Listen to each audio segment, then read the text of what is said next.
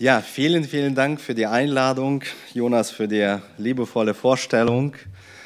Es ist ja schon etwas her, wo ich letzte Mal hier war. Ich weiß gar nicht, ich habe in meinem Kalender jetzt nicht geguckt, wie viele Jahre sind es schon hier. Ich, aber es müssten wahrscheinlich zwei, drei Jahre her gewesen sein.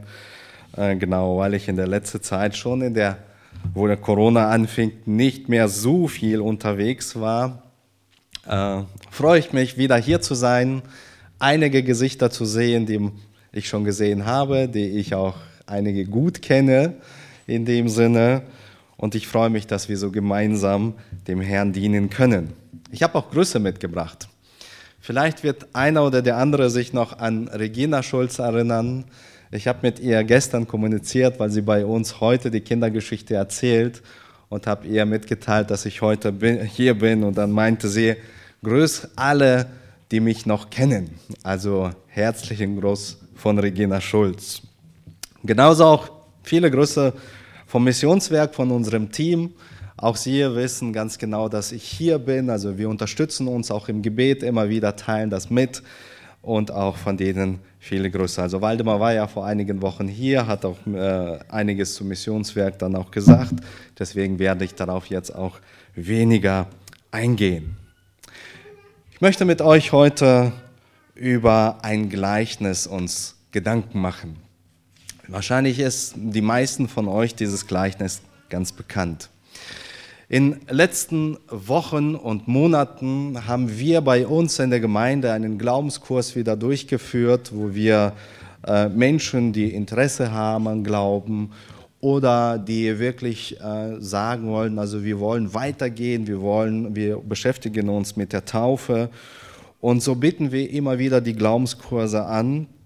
Und dieses Mal waren das ausschließlich nur junge Leute beim Glaubenskurs und viele haben sich schon die Frage gestellt, wir als junge Menschen, einige sind das nur 15, 16, was können wir schon im Reich Gottes bewirken? Und in diesem Zusammenhang kam ich wieder auf dieses Gleichnis des Senfkorns und habe mir in den letzten Wochen schon sehr viel mich damit auseinandergesetzt. Und deswegen möchte ich gerne einiges teilen. Jesus, als er in dieser Welt gelebt hat, hat er oft mit Gleichnissen weiter, seine Lehre weitergegeben. Er, sein Anliegen war, das Reich Gottes den Menschen so nah wie möglich zu bringen und zu erklären, damit sie das auch verstehen, damit sie es auch aufnehmen. Und dafür gebraucht er diese Beispiele, diese Bilder aus dem Alltag, damit Menschen es verstehen. Und deswegen möchte ich auch dieses Gleichnis jetzt aus dem Matthäusevangelium Kapitel 13, die Verse 31 und 32 vorlesen und dann machen wir uns einige Gedanken. Hier lesen wir folgende Worte. Ein anderes Gleichnis legte er, also Jesus, ihnen vor und sprach. Das Himmelreich gleicht einem Senfkorn, das ein Mensch nahm und auf seinen Acker säte. Das ist das kleinste unter allen Samenkörnern. Wenn es aber gewachsen ist, so ist es größer als alle Kräuter und wird ein Baum, dass die Vögel unter dem Himmel kommen und wohnen in seinen Zweigen. Nun, das Erste, was mich hier in diesem Gleichnis, also im Matthäus-Evangelium, auffällt, das ist der Begriff das Himmelreich. Wenn wir in anderen Evangelien das diese selbe Geschichte lesen, dann merken wir, dass dort, also Markus und auch Lukas, davon sprechen von einem Reich Gottes. Sie vergleichen das Reich Gottes mit diesem Vorgang, was aus dem Senfkorn geschieht. Matthäus spricht hier vom Himmelreich. Und man fragt sich vielleicht, warum? Und wenn man genau das oder genauer das Matthäusevangelium liest, dann merkt man, dass Matthäus immer wieder und immer wieder vom Himmelreich spricht. Und wenn man die, die Hintergründe des Matthäusevangeliums so ein bisschen recherchiert, dann stellt man fest, dass Matthäus wirklich ähm, äh, geschrieben hat an die, oder die, der sein Evangelium gerichtet hat an die jüdische Bevölkerung, die sehr stark auch mit dem Alten Testament sich kannten. Und im Judentum damals war es so, dass man auf den Namen Gottes verzichtet hat. Man hat den Namen Gottes immer umschrieben. Und zwar aus dem Gebot hier, du sollst den Namen Gottes nicht, zum, nicht missbrauchen. Um so wenig wie möglich Angriffsfläche dafür zu geben, haben sie versucht, einfach Gott zu umschreiben. Man hat nicht Gott gesagt, sondern man hat gesagt, der da oben wohnt, wie wir das auch heute in Deutsch kennen. Der schaut von oben herab. Und jeder weiß ganz genau, wer da gemeint ist. Dass damit Gott gemeint ist, den wir äh, irgendwo dort im Himmel vorstellen. Und so ähnlich hat auch Matthäus, wo er sein Evangelium geschrieben hat an die Juden, hat auch eben so wenig wie möglich diesen Begriff Gott gebraucht, sondern es umschrieben. Und deswegen spricht er immer wieder vom Himmelreich. Und die Frage ist, was ist Himmelreich? Wo ist denn das Himmelreich? Nun, das Reich ist klar, das ist ein Territorium, das ist der Raum, wo ein Herrscher, ein König oder eine Regierung da ist und man sagt, also wenn Sie die Regenten dieses Raumes sind, also dem gehört dieses Territorium, dieses Raum und man spricht von diesem Reich, dem gehört das. Was meint hier Jesus, als er in diese Welt gekommen ist, mit dem Himmelreich oder beziehungsweise mit dem Reich Gottes? Nun, die Menschen damals haben sich diese Frage auch gestellt. Und sie, haben, sie sind zu Jesus gekommen, haben ihn persönlich gefragt, weil die Juden damals ja gewartet haben auf den Gesandten, auf den Messias. Und sie haben gehofft, wenn Gott den Messias sendet, und damals, zu der Zeit, wo Jesus in diese Welt gekommen ist, war die jüdische Bevölkerung eben unter dem römischen Reich, versklavt möchte ich mal so sein, besetzt. Und sie hofften so doll und so stark, wenn der Messias kommt, dass er in erster Linie sie von der römischen Besatzungsmacht befreien wird. Und sie wussten ganz genau, wie die Könige damals gekommen sind.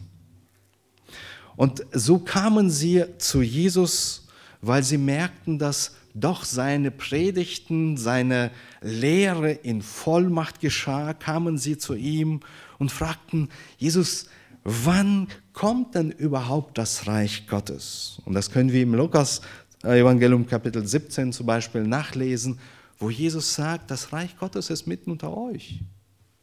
Ihr braucht es nicht lange suchen. Es ist mitten unter euch. Und damit wollte er sagen, ich als der Gesandte Gottes, ich bin mitten unter euch.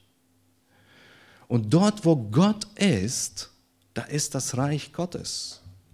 Dort, wo Gott ist und herrscht, dort ist das Himmelreich.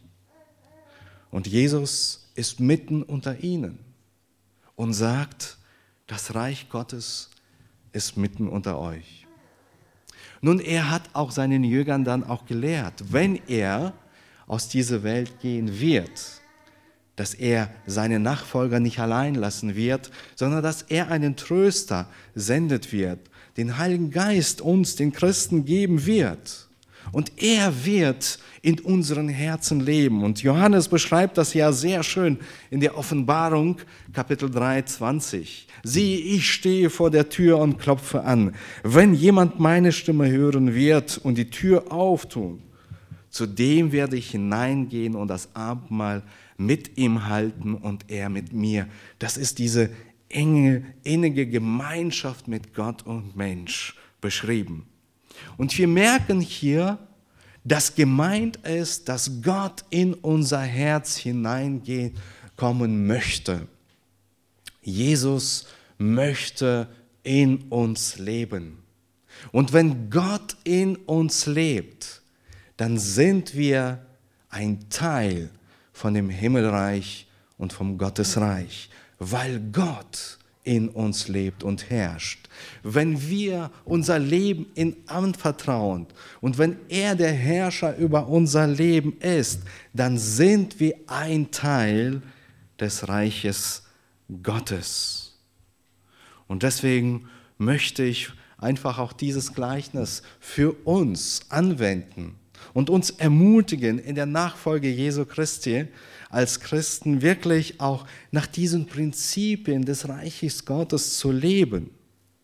Und die Frage stellt sich jetzt, was wollte Jesus mit diesem Gleichnis jetzt sprechen?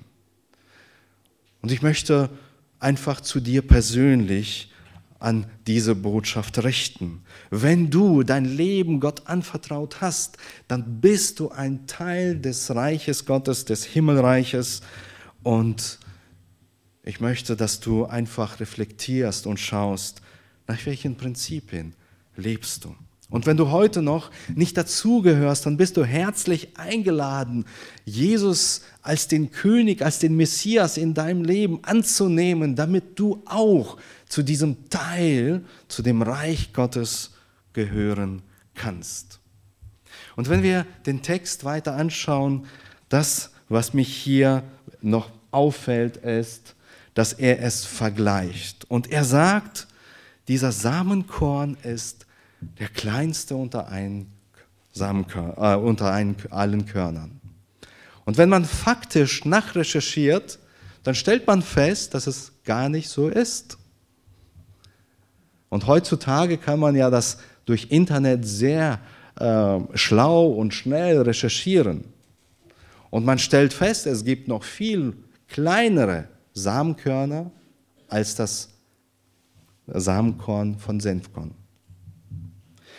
Und die Frage stellt sich, ist das, hat die Bibel doch nicht recht? Und viele Bibelkritiker gehen so dann auch mit diesem Wort äh, Gottes um, dass die alles in Frage stellen. Nun, faktisch stimmt es wirklich nicht. Aber wenn man doch etwas mehr recherchiert und auch damals diese jüdische Kultur kennenlernt, dann merkt man, dass damals besonders unter den jüdischen Rabbinern das sehr verbreitet war, ein Sprichwort des Senfkorns. Und dieses Sprichwort wurde oft genutzt, auch im, äh, im Zusammenhang äh, der, der Geboten Gottes. Also unter Senfkorn hat man das äh, denkbar Kleinste verstanden. Zum Beispiel hat man damals gesagt, ich habe die Gebote Gottes über Senfkornmäßig übertreten. Und damit war gemeint, das war so gering, dass es nicht der Rede wert ist. Das ist wirklich eine ganz klein, die kleinste Übertretung gewesen. Lass uns darüber nicht weiter diskutieren und reden. Und diese Sprichwörter, man merkt in diesen Überlieferungen von den jüdischen Rabbinern zu damaliger Zeit, dass diese Sprichwörter dann auch immer wieder genutzt werden. Und Jesus greift dieses Sprichwort auf, weil damals die Menschen ganz genau wussten, was damit gemeint ist. Senfkorn war für sie damals das Kleinste, was sie überhaupt sich vorstellen konnten. Und deswegen hat Jesus ähm, richtig gehandelt und auch die Evangelisten, die das dann auch beschreiben, die liegen auch richtig, dass sie da, zu damaliger Zeit schreiben, dass weil die Menschen es so dann damals auch angenommen haben, dass es das kleinste Korn war.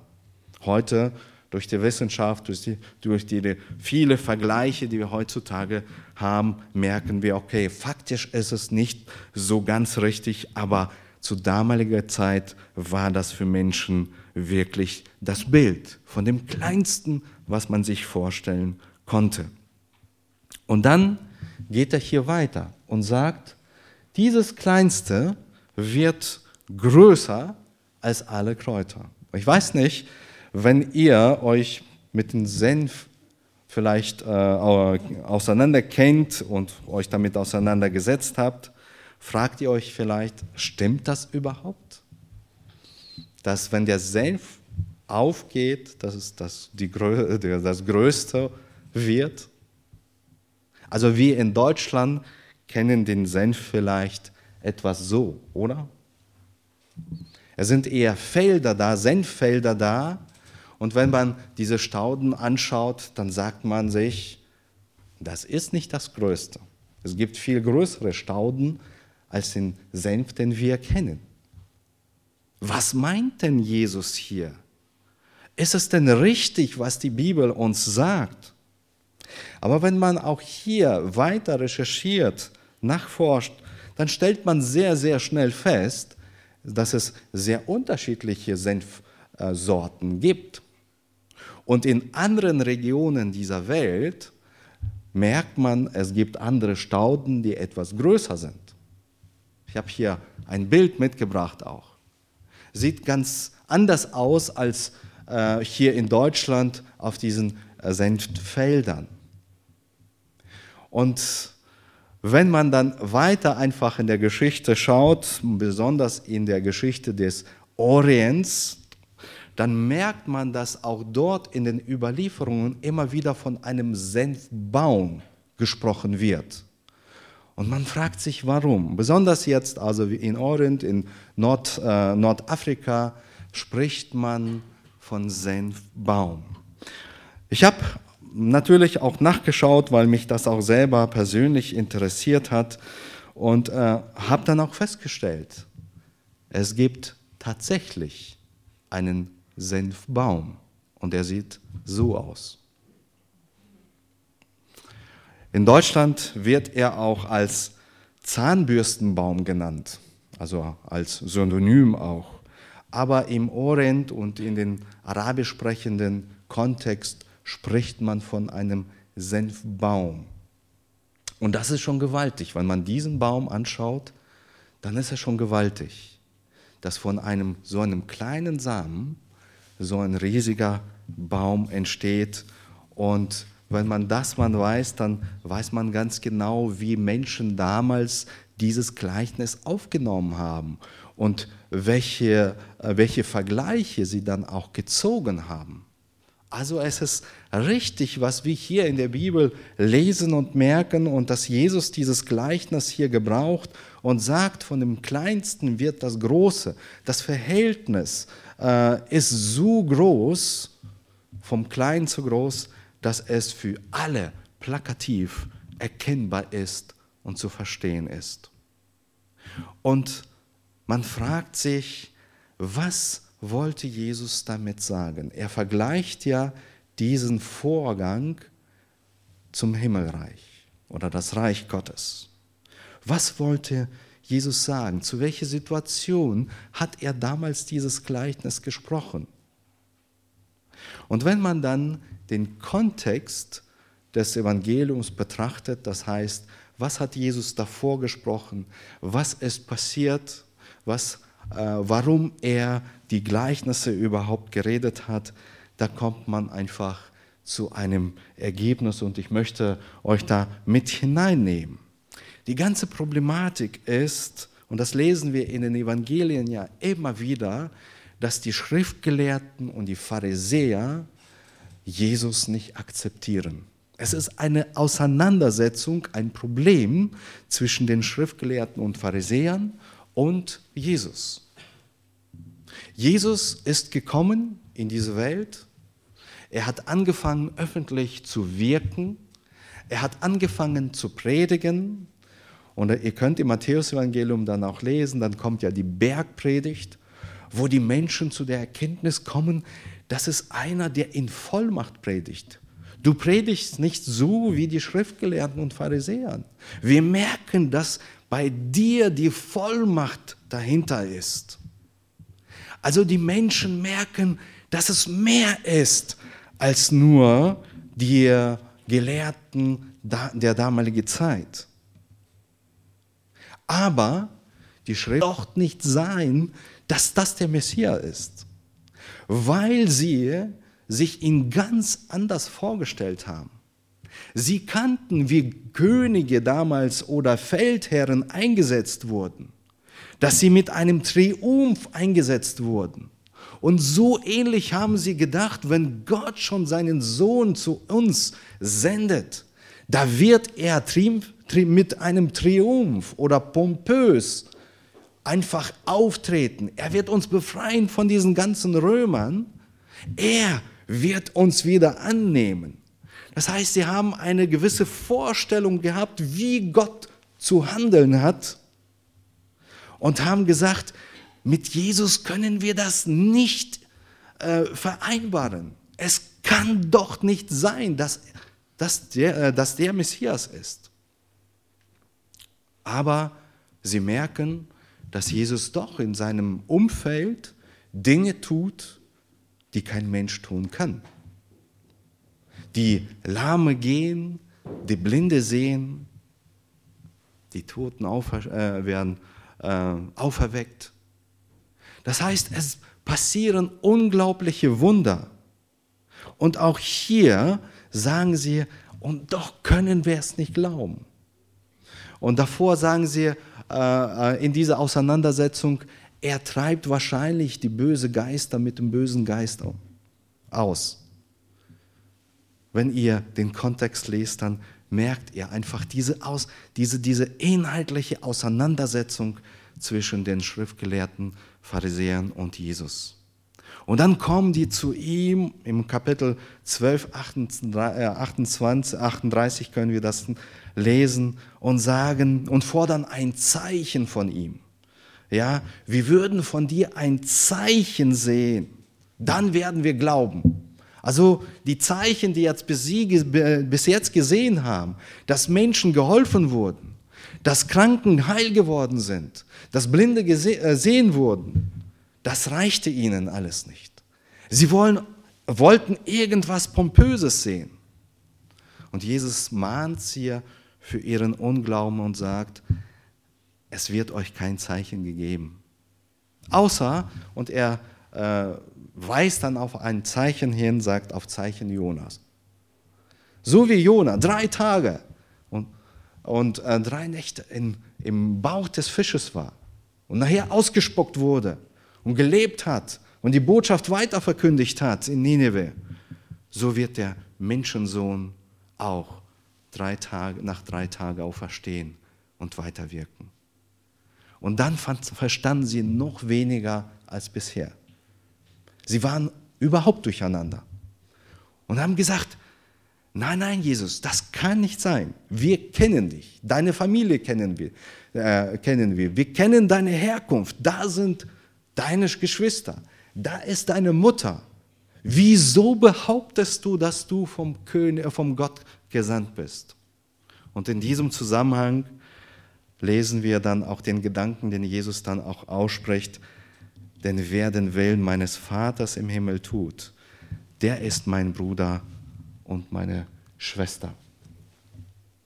Also merken wir einfach diese Auseinandersetzung. Menschen haben eine Vorstellung, wie Gott zu handeln ist. Sie haben eine Vorstellung auch damals gehabt, wie der Messias kommen sollte und jetzt merken die, dass irgendwas in diese Richtung äh, passiert und sie wollen es nicht wahrhaben.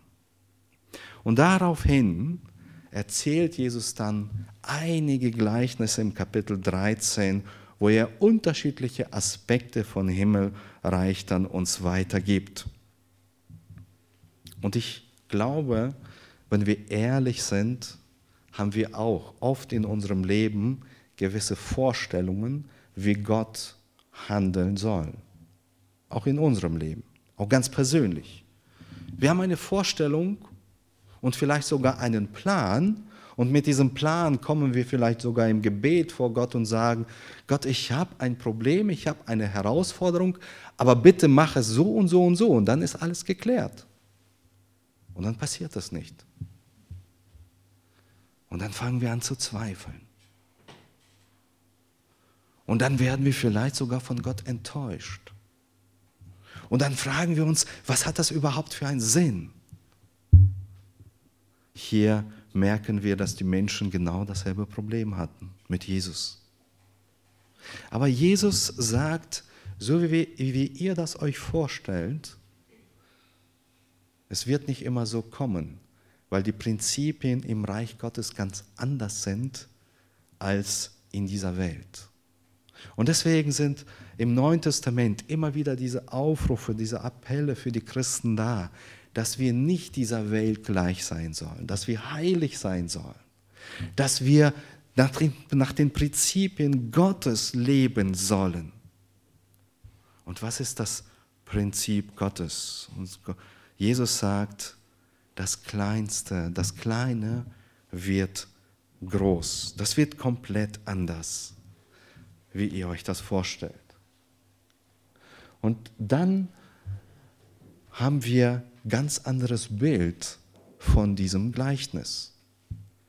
Jesus sagt ihnen, es ist nicht so, wie ihr euch das vorstellt. Ihr stellt euch das vor, dass es pompös sein soll, dass Gott wirklich gewaltig jetzt wirken soll. Aber Gott fängt klein an. Und wenn man dann Jesus anschaut, dann hatte Jesus nur einige Leute in die Nachfolge gerufen. Die zwölf Jünger hat er gerufen. Einige andere sind ihm nachgefolgt, einige Frauen und auch andere Männer sind ihm nachgefolgt. Aber was ist das schon gegenüber dem, dass Gott der Herrscher dieser Welt ist, dass er der Macht hat über alles? Er könnte doch mit einem, mit einem nur die ganze Welt verändern, aber er tut das nicht, sondern er schickt seinen Sohn und sein Sohn investiert in wenige Menschen und diese wenigen Menschen verkündigen weiter und so langsam verbreitet sich das Reich Gottes. Immer mehr Menschen kommen zum Glauben. Und das die Besonderheit, die mir jetzt noch hier auffällt in diesem Text, ist das, was ich dann unterstrichen habe mit Gelb. Und hier wird hingewiesen, dass in diesem Baum werden noch viele Vögel Nester bauen und ein, ein, ein Zuhause sozusagen, ein, ein Schutz finden. Jesus wollte mit diesem, mit diesem Gleichnis keine Prophetie weitergeben.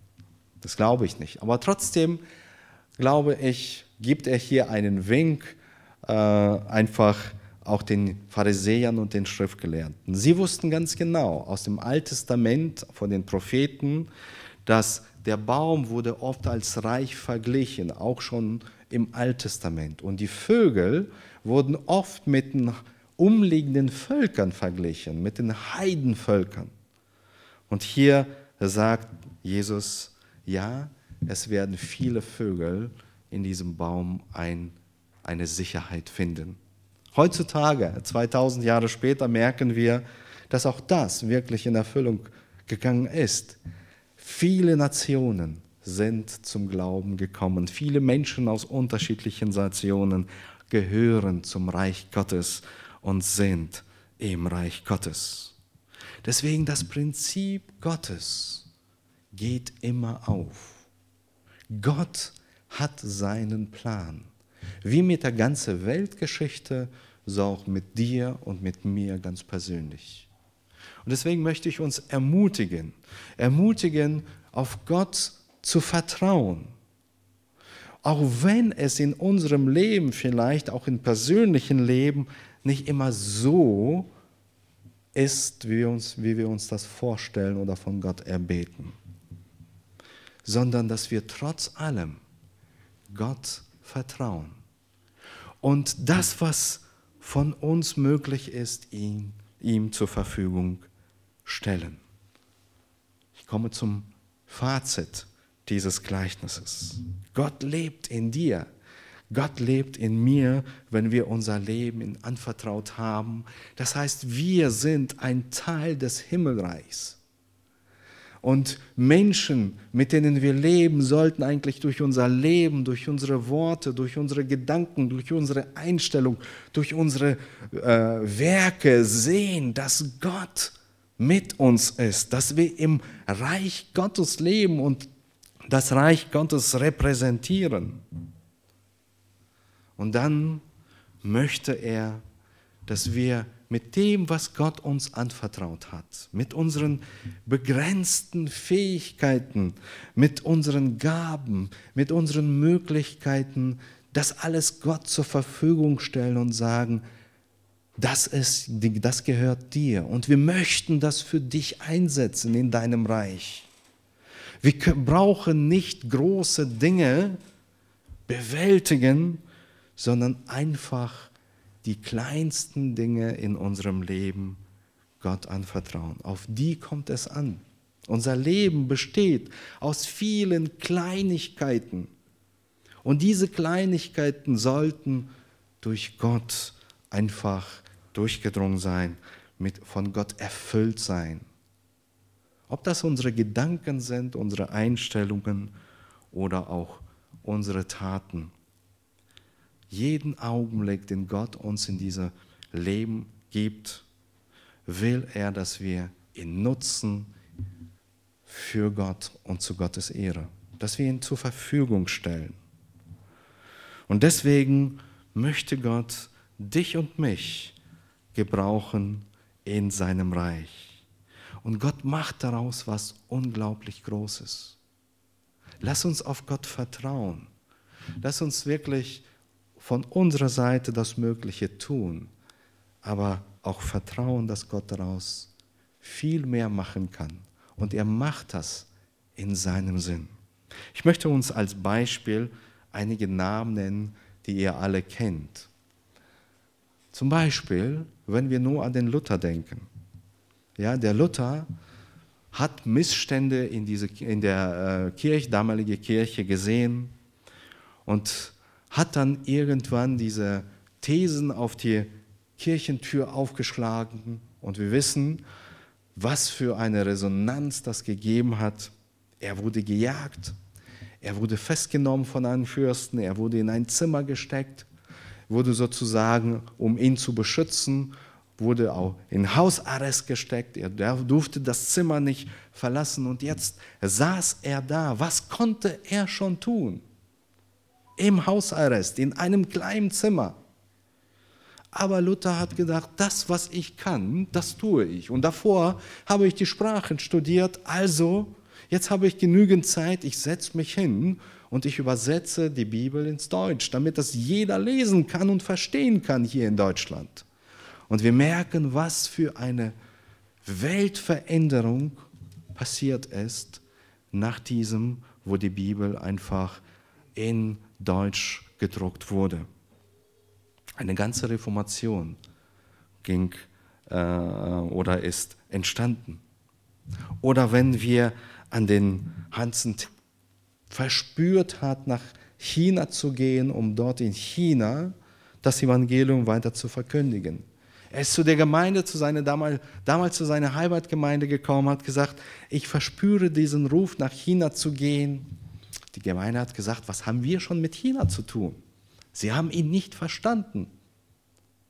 Aber parallel dazu hat Gott an einem Geschäftsmann gearbeitet und auch dieser Geschäftsmann hat von diesem, von diesem Anliegen gehört und hat ihn eingeladen in Hudson-Taylor und hat gesagt, ich werde dich unterstützen. Und er hat das ermöglicht, das auch finanziell ermöglicht, dass er nach China gegangen ist. Und wir sehen, was daraus entstanden ist, dass dadurch eine Mission in Asien und Südostasien geschehen ist, die gar nicht mit Worten zu beschreiben ist. So viele sind zum Glauben gekommen. Oder wenn wir selber an Mutter Teresa denken, was ist doch diese Ordensschwester, die dort in Kalkutta irgendwo in, ihrem, in der Umgebung diese Not sieht, aber sie macht das, was für sie möglich ist. Und sie mobilisiert andere Christen und ruft die anderen Christen äh, oder ladet sie ein, damit zu helfen. Und heute merken wir, wie viele Menschen sie einfach geprägt hat, äh, wie viele Menschen auch dort einfach das Evangelium gehört haben. Eine Missionsstrategie aus Afrika besagt, wenn wir ein Dorf irgendwo weit weg von der Zivilisation erreichen wollen, dann schicken wir einfach eine christliche Familie dorthin. Sie siedelt sich dort an, lebt in dem Dorf und mit der Zeit verändert sich das ganze Dorf. Gott möchte dich und mich in unserem Umfeld mit unseren begrenzten Begabungen gebrauchen, damit er sein Reich bauen kann, damit noch viel mehr Menschen eine Sicherheit in diesem Reich bekommen. Ich habe diese Tage mit meinem Kollegen geredet, der in, äh, aus Südostasien gekommen ist. Und er hat gesagt, also in dieser Zeit, der Zeit der Pandemie, war ja Asien ist ja ganz schlimm. Also sie haben ja komplett alles dicht gemacht und auch von unserem Missionswerk die Kinderhäuser, die wir dort dann auch haben. In der ersten Zeit durften keine Kinder in die Kinderhäuser gehen. Die Mitarbeiter waren jetzt da. Viele Gemeinden, auch kleine Gemeinden, sind genauso wie auch hier in Deutschland umgestellt auf äh, digital, haben das heißt, das heißt, sie haben entweder Livestream oder auch Radio, also dort äh, wurde, wurde auch viel über Radio übertragen. Und Menschen, die weit weg von der Zivilisation sind, sie haben aber alle oder fast alle äh, ihre Smartphones dort und hören, was jetzt in der Welt passiert. Wir sind neugierig, weil die Pandemie ja so schlimm ist und kommen auf diese christliche Sender und hören auf einmal Gottesdienste. Und die Mitarbeiter im Kinderheim, die sagen sich, jetzt sind keine Kinder da, was können wir schon tun? Und die sagen, lass uns in die Dörfer gehen, wo wir noch überhaupt nicht waren. Und sie gehen in die Dörfer. Das ist in Myanmar passiert. Sie gehen in Myanmar, also in Burma, in die Dörfer, kommen in die Dörfer rein und die sagen, endlich mal kommen Christen zu uns. Wir haben auf euch gewartet. Wir haben seit Monaten jetzt schon die Christli, also die Gottesdienste gehört. Wir wollen von, un, von den, von den äh, Geistern frei werden. Wie können wir Christen werden? Und es geschieht eine Erweckung in den Dörfern, wo davor noch kein Christ reingegangen ist. Unglaublich. Wir meckern hier über die Maßnahmen, die Corona-Maßnahmen. Ja, sie sind ärgerlich für uns. Für Gott ist es gar kein Hindernis. Er wirkt durch seinen Geist, wenn wir bereit sind, das Kleinste, den Senfkont einzusetzen und was uns möglich ist zu tun, um Gottes Reich zu bauen. Und Gott wirkt durch seinen Geist. Und es ist schön zu erleben, dass das immer wieder aufgeht. Und deswegen möchte ich dich ermutigen. Ermutigen, ein Teil dieses Reiches zu sein. Wenn du dein Leben noch Gott gar nicht anvertraut hast, dann bist du herzlich dazu eingeladen, ein Teil dieses Reiches zu geben. Dann bist du herzlich eingeladen, dein Leben Gott anzuvertrauen, zu sagen, du sollst der Herrscher über mein Leben sein. Ich möchte wirklich, dass ich zu deinem Reich gehöre. Und wenn du zu dem Reich gehörst, wenn du ein Christ bist, dann möchte ich dich ermutigen, das Kleine, was Gott dir anvertraut hat, in deinem Alltag, in deiner Familie, das wirklich Gott anzuvertrauen und das Mögliche zu tun, was du tun kannst. Viel mehr erwartet Gott von dir nicht, aber er erwartet von dir die Treue, er erwartet von dir diese hingebungsvolle Leidenschaft, die du für ihn einsetzen kannst.